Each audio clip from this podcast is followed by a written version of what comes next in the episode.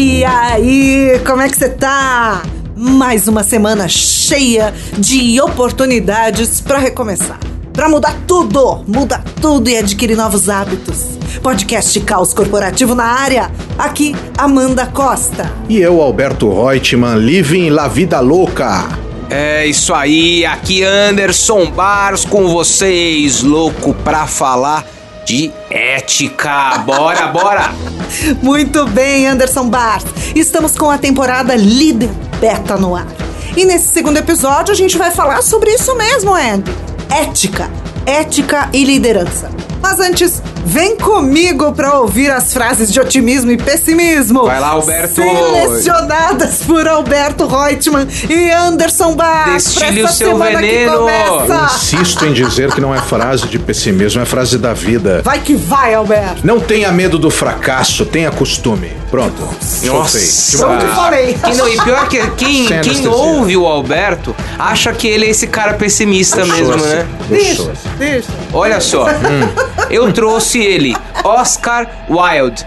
Né, Também um dos, né, com mais frases na internet que existem, né? Isso é incrível, junto com a Clarice. Junto com Clarice É. Lispector. E ai. todos eles. Mas ele diz o seguinte: que a gente chama de ética o conjunto de coisas que as pessoas fazem quando todos estão olhando. O conjunto das coisas que as pessoas fazem quando ninguém está olhando, a gente pode chamar de caráter, viu? Aquela cutucada no dente, né? Quando ninguém tá vendo, é caráter, né? Se for na frente de todo mundo, é ética. Muito bem, estamos começando!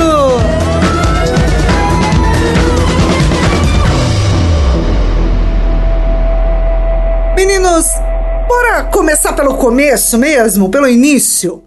A ética é fundamental na relação humana. Aliás, Aristóteles escreveu que a virtude ética é adquirida, é aprendida. Sabe aquilo tudo que a gente aprende quando a gente é criança sobre o que é certo e o que é errado?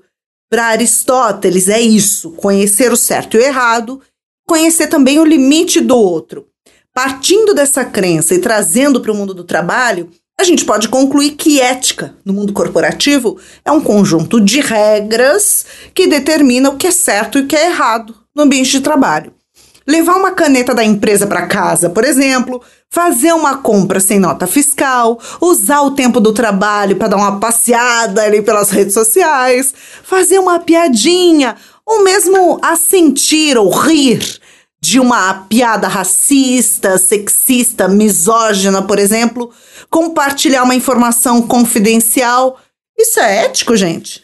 Tudo isso diz respeito à ética. E a gente acha que vai explorar um pouco desses temas, Amanda, nesse episódio inteiro.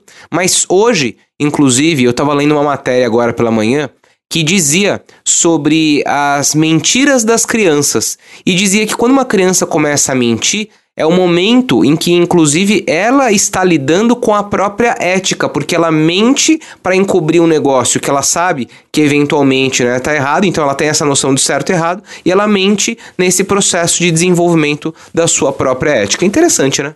Super interessante. Eu acho que a, a escorregada ética né, não é admissível nem dentro nem fora no trabalho. Né? São atitudes é, repulsivas na sua maior parte. Né? O bacana é que hoje as relações estão cada vez mais transparentes.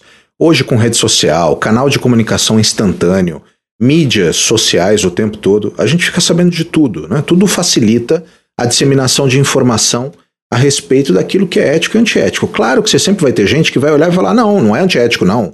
Eu estou sonegando imposto de renda porque o governo eh, não me dá aquilo que promete dar. Então eu vou sonegar. Eu- É, eu- então eu vou roubar uma loja porque eu não, né, o Brasil é extremamente desigual e eu vou levar uma TV de 62 polegadas uma vez que a distribuição de renda não tá certa, então eu vou roubar porque É. né, isso é, é a minha justiça pelas próprias mãos, fazer a ética acontecer, né? Seria, verdade. seria essa a comparação, né? É essa a comparação. A gente acaba tendo no mercado pessoas que acabam interpretando as suas eh, verdades, né?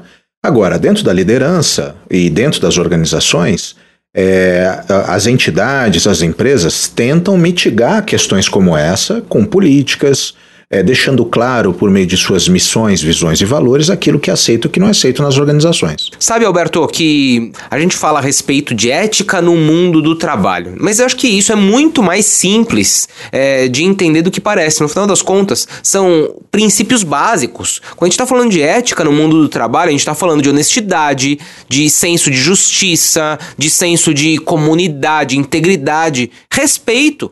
Isso, né, no final das contas, é ter ética. Ter ética no trabalho é o mesmo que ter ética no nosso dia a dia.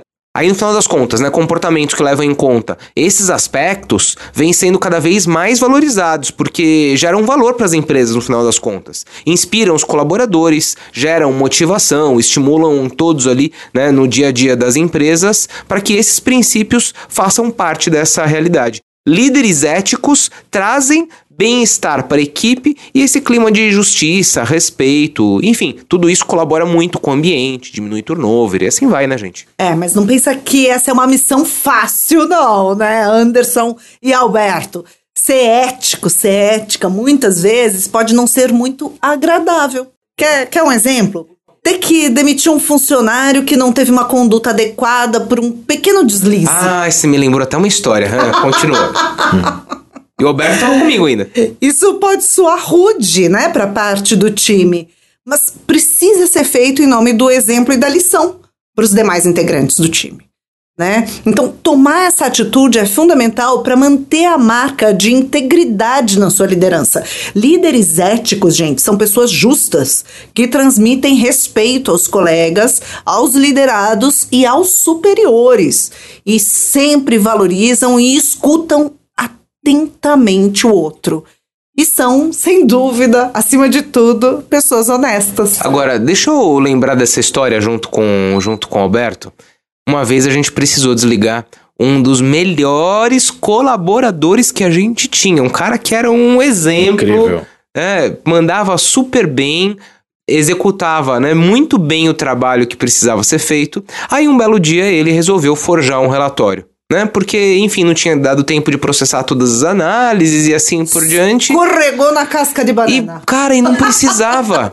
Era só ele ter dito que, putz, não deu tempo, aquele dia ele não estava bem, assim por diante, ia ficar tudo bem. Aí quando ele forjou o relatório e cometeu um pequeno deslize ético, a gente partiu do pressuposto que quem comete pequeno deslize ético também comete Grandes. grandes deslizes éticos. E a gente teve que desligar, mas foi com muita dor no coração. E não foi um dia fácil, me lembro Foi. até hoje. Foi porque as pessoas erram, mas uh, nem todo erro vale, né? E, e com isso tem aspecto da confiança. Eu acho que parece ser óbvio, né?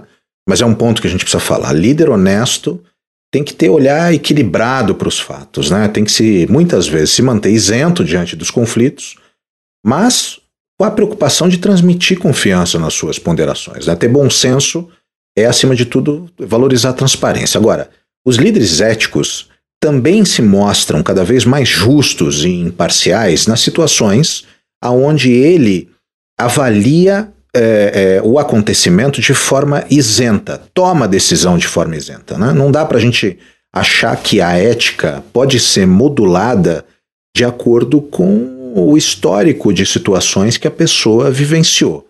Né? Eu acho que ela até pode interferir, mas ética é ética. Cada um tem o seu valor? Tem. O líder ético sabe reconhecer isso. Mas é fundamental sempre dar tratamento digno às pessoas, ser respeitoso e enxergar que muitas vezes as pessoas vão ter interpretações divergentes da sua tomada de atitude, mas o líder, acima de tudo, tem que ter uma ética inquestionável.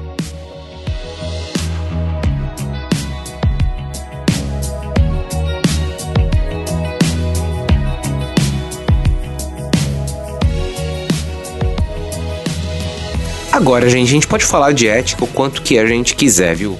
No final das contas, de verdade, pra gente construir um ambiente ético, pra gente efetivamente fazer a ética acontecer, não basta a gente falar. A gente tem que ser exemplo desse negócio, né? O líder pode falar o que ele quiser, a gente pode ter ética escrita em todas as paredes da nossa companhia. O que vai fazer com que a empresa seja ética ou não é justamente o exemplo da liderança. É isso que pauta a realidade da organização.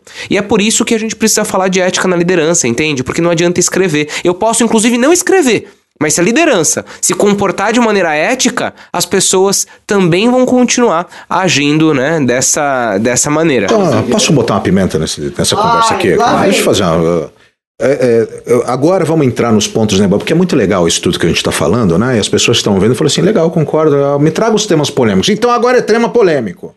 Você sabe que vai demitir o funcionário. Ele tem baixa performance, seu chefe já concordou e ele chega para você e fala assim: chefe, vamos discutir futuro. Como é que você sai dessa? A empresa me pede para não comunicar para o funcionário que ele vai ser desligado, ele ainda tem esperança, não vai poder aproveitar o tempo para atualizar o currículo, e eu ainda segurando essa linha. Vamos pegar os dilemas éticos que acontecem na vida? Falo para a pessoa jogo limpo que ele vai sair ou ela vai sair fora, ou preserva a ética da empresa? Qual é a ética que vale mais? Das relações ou a ética corporativa? Ô Alberto, mas você tocou num bom ponto, porque a ética sempre vai ter dilemas. Eu vou responder a sua pergunta. Mas só para dar um exemplo do como a ética tem dilemas, é aquela tal história. Se você precisasse né, jogar alguém na frente do trem para so salvar um parente seu, né? Seu, seu filho tá ali na linha do trem, a única maneira de salvá-lo é jogando uma outra pessoa desconhecida. Uhum. Isso é um dilema ético. É um dilema inclusive ético. estudado pra caramba livros, a, livro, livros afora, né? É um dilema socrático. Agora, o ponto é o seguinte: este é um exemplo, acho que em menor proporção, obviamente. Sem dúvida. Mas é um dilema. É, a gente tem que medir um pouco de quais são as consequências. E habitualmente as organizações têm políticas para isso. As políticas da organização servem para justamente tirar esse peso de decisão ética do ombro dos colaboradores. É por isso que as empresas escrevem: a gente só vai comunicar a demissão dentro de tais características. Você sabia que, inclusive, nas UTIs dos hospitais, para que o médico, né, intervencionista, ele não fique com o peso da morte do, do paciente, ele inclusive segue protocolos de priorização. Se você tiver que decidir entre o paciente com X característica e com X características, decida por este. Isso está escrito. E por que está escrito? Para tirar dele esse peso de ter que tomar essa, de ter que tomar essa decisão. Amanda, eu vou fazer um. Um, um forte, e você que está nos ouvindo certamente já deve ter passado por isso. Reclamação trabalhista nas empresas eu trabalho junto com o Anderson. Anderson é mandado embora. Meu amigo, mandado embora. Você, minha chefe, me chama para testemunhar contra o Anderson. Anderson moveu uma reclamação trabalhista. Meu brother almoçava junto comigo e eu vou lá testemunhar pela empresa contra o Anderson. Olha que dilema ético. Meu amigo, mas. Você? Então, é isso que eu queria te perguntar. É, é um dilema, né? Eu não vou acho. testemunhar pela empresa e ferrar meu amigo? Não se, acho. E se for mentira? Exato. A empresa tá me pedindo para mentir, para ferrar não, o funcionário? Mas essa é a pergunta. Mas essa é tranquilo. Tranquilo. Gente, minha avó me ensinou uma frase que norteia quase todas as minhas decisões. Quem fala a verdade não merece castigo. Perfeito. Mas a empresa, se, aí é se o funcionário se recusa, é, é ele que é mandado embora. Ok. Esse é o preço. Esse é o preço. A ética tem preço. A, a ética, ética, tem, preço. Excelente. E tá tudo bem. Então, assim, olha, sinto muito. Não empresa, vou falar mentira. Sinto muito, líder. Fulano é meu amigo. Eu sei que foi uma situação. Se você souber, enfim, se você tiver certeza, eu sei, eu não quero, eu não gostaria de me envolver nessa história. Simples assim. A, se a empresa for uma empresa ética, vai compreender e não vai penalizar o colaborador por isso. Agora, se for uma empresa que vai penalizar o colaborador por isso, Poxa, tchau e benção, que bom, saia dessa empresa que não é uma empresa ética e vai lá trabalhar onde seu amigo foi, vai também, porque provavelmente não vale a pena continuar ali né? Então eu não vejo dilema nenhum nessa pimenta que você tentou jogar nos meus olhos, é, senhor Alberto Acontece Rocha. muito, amiguinho depondo contra amiguinho.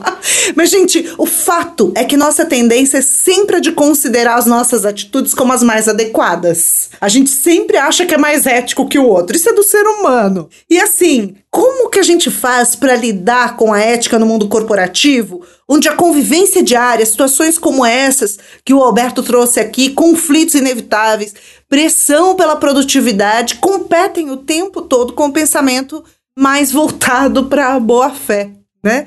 As novas gerações e os consumidores estão, gente, cada vez mais de olho nos posicionamentos das marcas e das empresas. E cancela geral, né, Amanda? Cancela geral. Eu acho que existe uma questão muito legal para a gente pensar, é que a gente sempre cresceu com a imagem de que o líder, conforme você vai subindo na pirâmide hierárquica, a ética vai ficando cada vez mais incorruptível, né?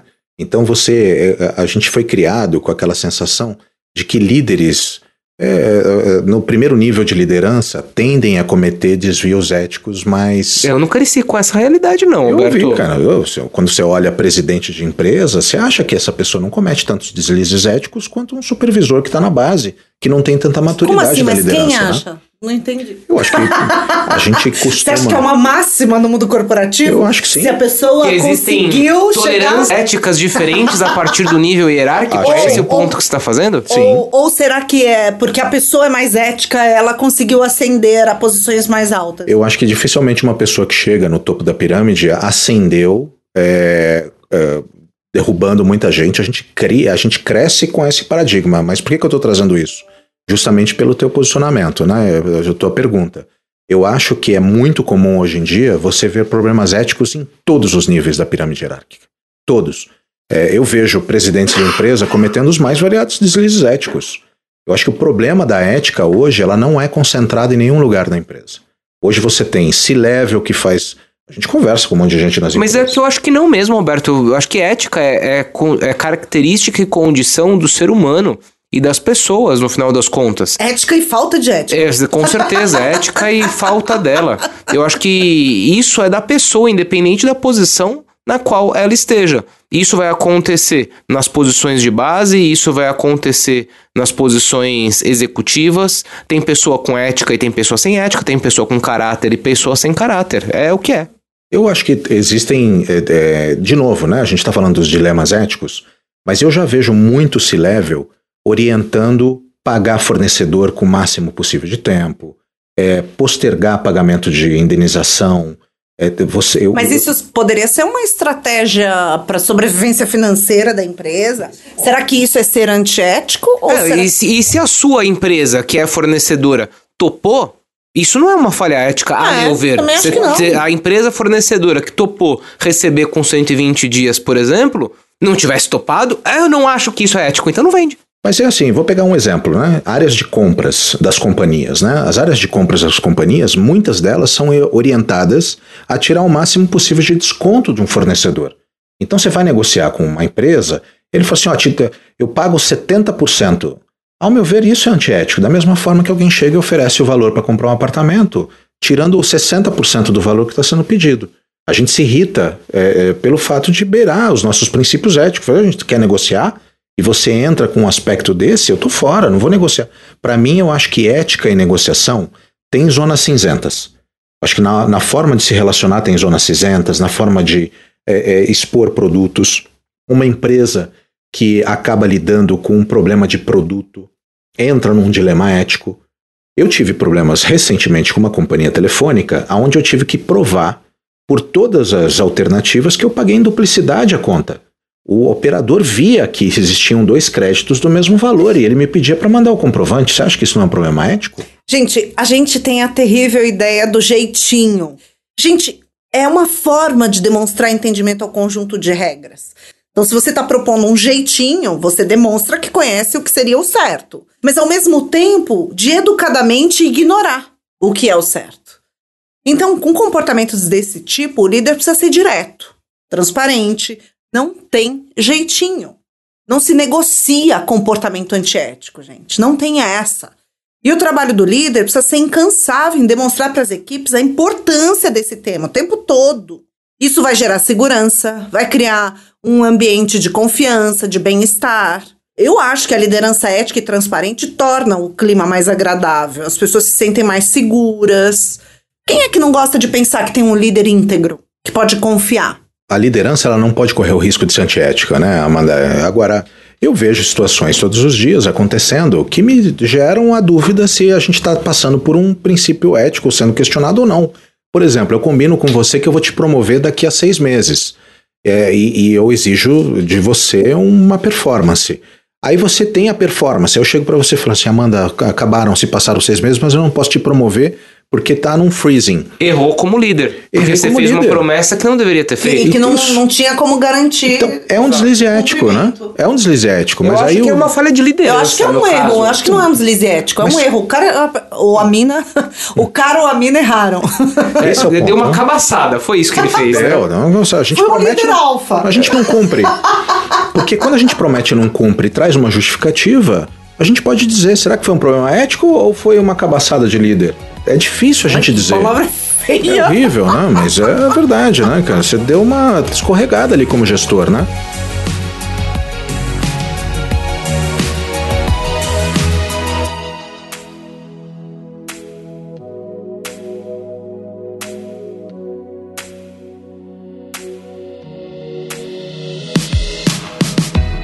Agora, nessa situação que o Alberto trouxe, gente, é um erro e as pessoas cometem erros. E não necessariamente elas cometem erros querendo ser é, anti-éticas. Errou. O cara foi precipitado, não queria perder ali um colaborador e tudo mais. Enfim, errou. É, e nessas horas, gente, ter um comportamento generoso, inclusive consigo mesmo, né? De falar: olha, Amanda, eu tinha te prometido tal coisa.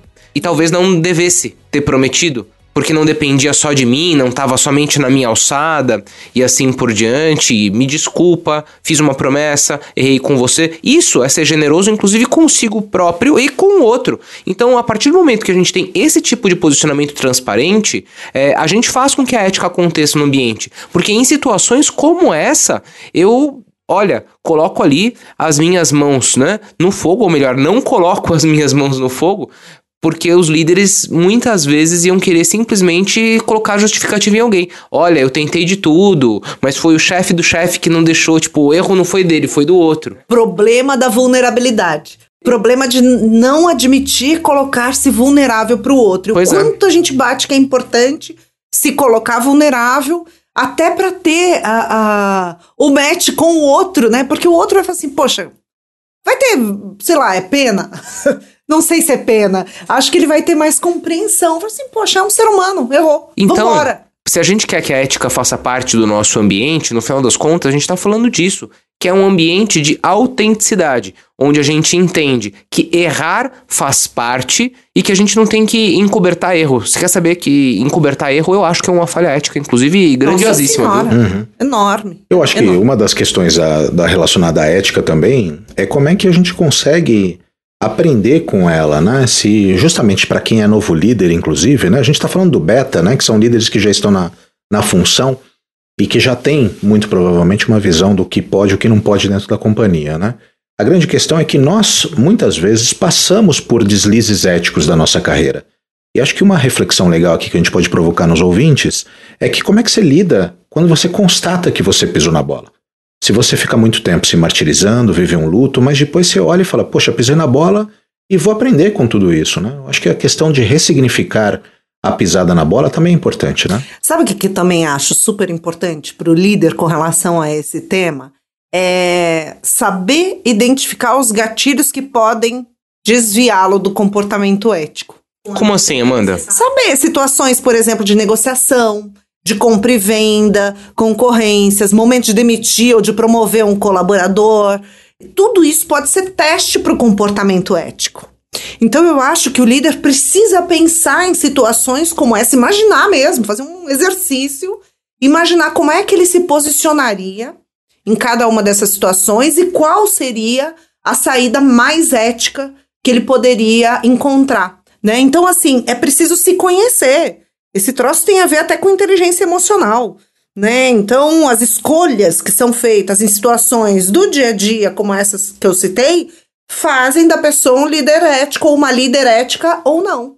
É, e se você quer saber, se eu puder dar uma dica para os meus colegas líderes, eu diria para eles ficarem muito, muito atentos é, aos pequenos desvios, sabe? Os pequenos desvios pautam a ética das pessoas. Sabe, aqueles 20 reais a mais no reembolso do combustível. E tem que ficar atento aos seus próprios deslizes, né, claro? Gente, vocês já ouviram falar nas três peneiras de Sócrates? Um homem procurou um filósofo para contar algo sobre o conhecido. O filósofo era Sócrates. E aí ele pediu para que esse homem esperasse e antes de contar essa história, respondesse a três perguntas. A primeira dizia respeito à verdade. O que, que Sócrates queria saber é se uh, o homem estava certo de que o que ele precisava contar era verdadeiro.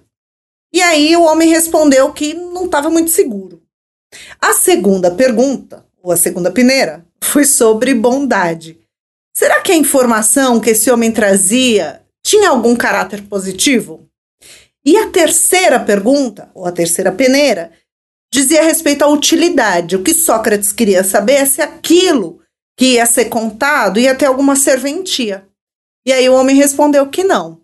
Ou seja, antes de falar alguma coisa, pensa nas três peneiras. É verdadeiro? É bom? É útil? Se não for, não fale. Esse é um bom exemplo de comportamento ético, inclusive dentro das organizações, meninos. E você me fez lembrar, inclusive, um discurso que o Cortella sempre repete, né? Famoso que só. Que é o lance, né? Do eu quero, eu devo e eu posso. Né? Ele sempre fala isso nas palestras É dele, verdade. por aí, né? Eu quero fazer aquilo? Quero. Eu devo fazer aquilo? Hum, não sei. Você ficar com dúvida em uma delas, né? É, tudo me é permitido, mas nem tudo me é lícito.